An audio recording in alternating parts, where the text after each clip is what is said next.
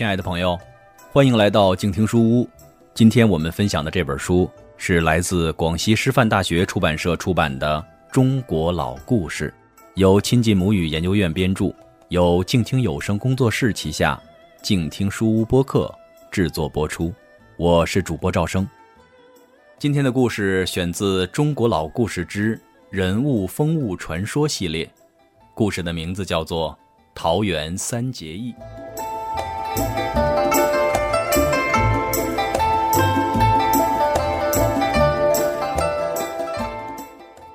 三国演义》中，大家最熟悉的人物应该是刘备、关羽、张飞。关于刘备、关羽、张飞三结义，有一个很有意思的传说。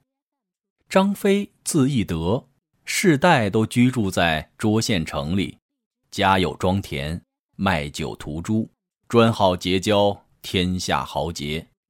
他身长八尺，声音大得像天上。轰隆炸响的巨雷，说起话来，整条街都能听到。当年张飞在忠义庙街上卖肉，他把肉系在门前的一口井里，用千斤重的石板盖上，井旁竖一块牌子，牌上写着“撬开巨石，割肉白吃”。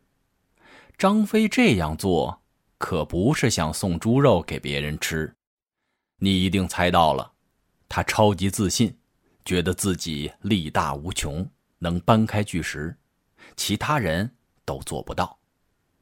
话说有一天，关羽赶着小毛驴儿来到了张飞的肉铺门口。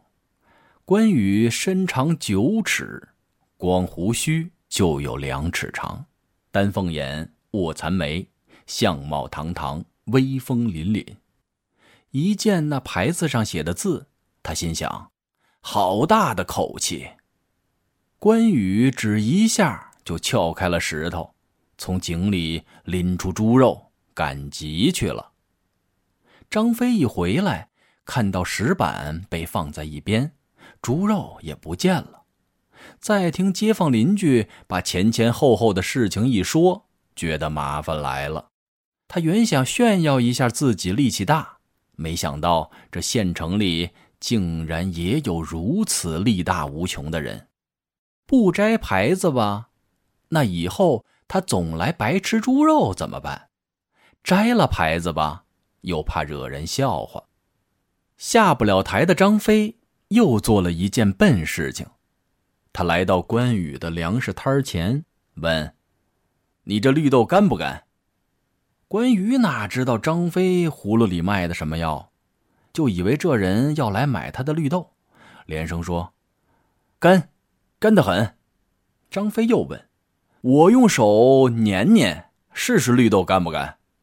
关羽哪知是计，说：“行。”张飞抓起一把绿豆来，用大拇指一捻，绿豆成粉末了。他捻了一把又一把。把一袋的绿豆碾碎了半袋关羽猜出就是张飞，知道他是不服气，故意来找茬，就说：“你把我的绿豆都碾成了粉末，叫我怎么卖呀？你不是说可以碾吗？那也不能都碾碎呀！你还讲不讲理？”接下来发生了什么呢？自然是这两个人打起架来。人们上前去劝，可谁也拉不开。这时候，恰巧刘备卖草鞋经过这里。刘备家住本县楼桑村，他幼年丧父，对母亲非常孝顺。因家庭贫困，便以卖鞋织席为业。他一直有大志，好结交天下豪杰。刘备个头很高，有七尺五寸。手特别长，直到膝盖，耳朵大得直垂到肩。他性情宽和，喜怒不形于色，不爱多说话。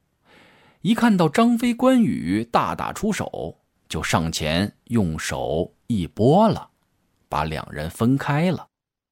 这就是人们常说的“一龙分二虎”。张飞和关羽经过一番厮打。都佩服对方的力气，又经过刘备从中调停，竟成了好朋友。于是三人在桃花开得正盛的桃园拜盟结义。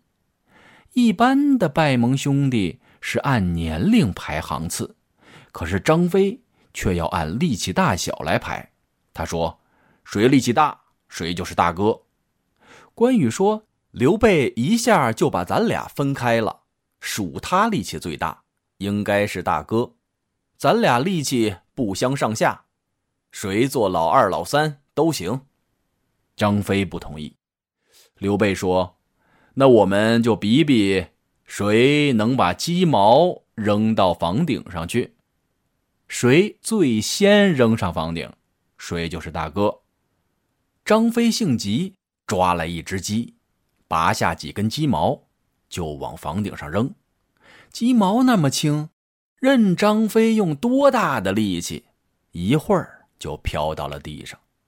张飞扔的是满头大汗，鸡毛倒是扔了一地，可一根儿也没飞上房顶。关羽也拔了根鸡毛，使劲儿往上一扔，也没扔上去。轮到刘备了，他把张飞、关羽拔过毛的那只鸡轻轻一扔，鸡上了房顶，鸡毛自然也上去了。张飞虽然有些不服气，但也只好认输。刘备当了大哥。张飞扔的次数最多，又没扔上去，就排行第三。刘备说：“我本来是汉室宗亲，现在天下大乱，我想招兵买马，破贼安民。二位贤弟和我共举大事，如何？”张飞、关羽连连称好，他们也想为国家太平、人民安居乐业尽一份力。三人志趣相投，一见如故。他们又聚集了乡中的三百多勇士，把黄巾军赶出了涿郡。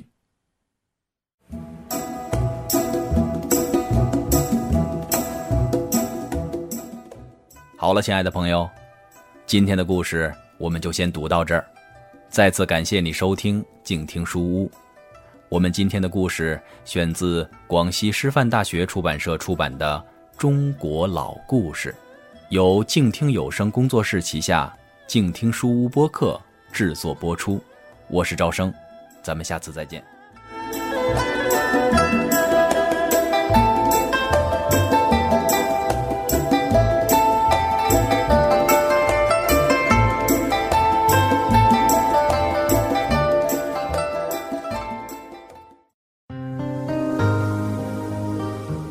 本节目由静听有声工作室荣誉出品，安静聆听，让心宁静，静听有声，聆听内心的声音。